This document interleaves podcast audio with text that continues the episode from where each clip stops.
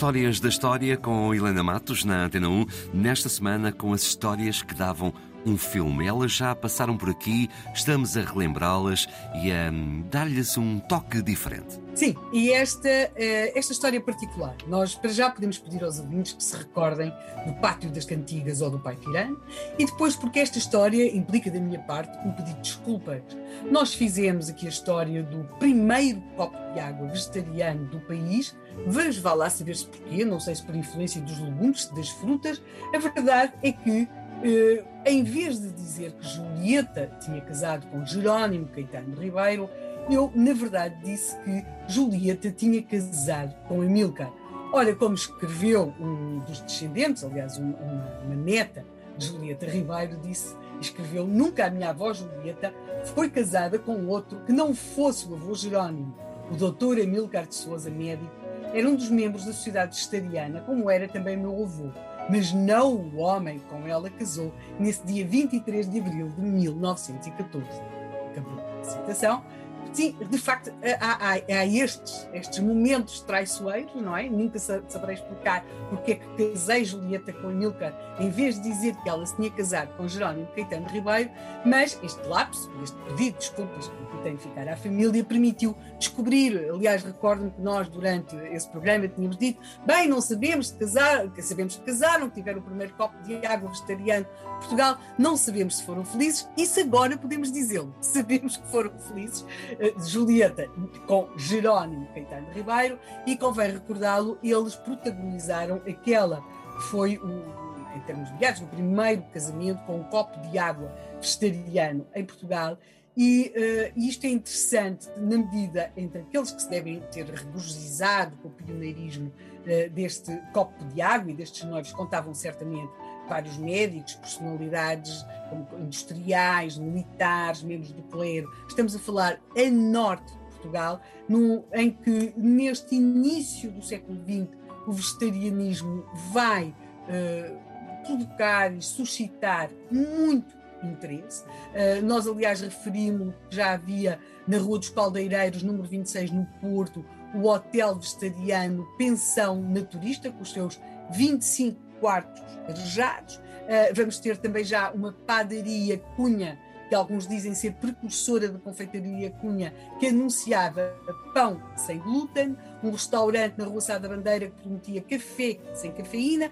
Também referimos aqui em Lisboa, por 1912, a existência na Avenida da Liberdade de uma cooperativa frutariana.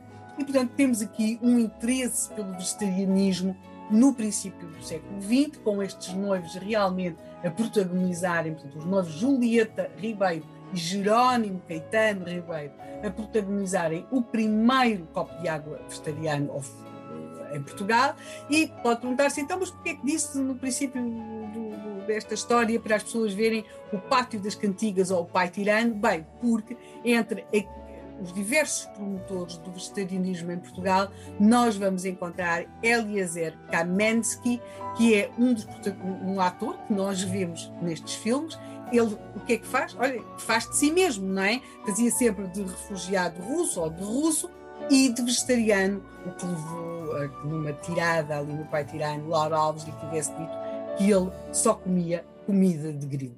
E nós vamos voltar para que tudo isto fique devidamente explicado aos nossos noivos, Julieta Ribeiro e Jerónimo Caetano Ribeiro casaram, tiveram filhos. Julieta, como aqui dissemos, escreveu uh, um, talvez o primeiro ou um dos primeiros livros de autoria portuguesa, porque havia outros em que, que eram traduções. Estamos aqui a falar de autoria portuguesa de um livro com receitas vegetarianas, culinária vegetariana vegetalina e menus frugívoros. Tinha, aliás, a grande, o grande acréscimo também de, de, se apresentar como uma comida que libertava as mulheres daquele mundo infernal dos tachos, das, panelas e da cozinha. Portanto, era só pôr as frutas, não só, porque as receitas, algumas são muito elaboradas e sofisticadas. Este livro depois também vai estar no mercado brasileiro.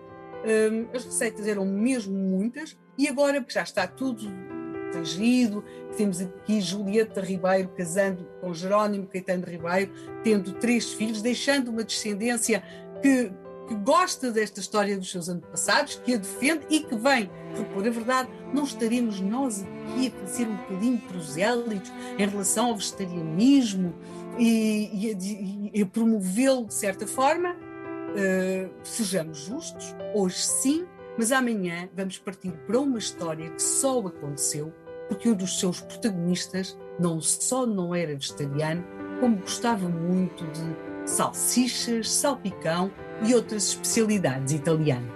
E não sonhamos nós quem nos ouve. É também para os nossos ouvintes que nos têm acompanhado ao longo de todas estas semanas uma das nossas principais homenagens e, e agradecimentos. Eh, entraremos nisso também no dia de amanhã, sexta-feira, o próximo e último das nossas histórias da história.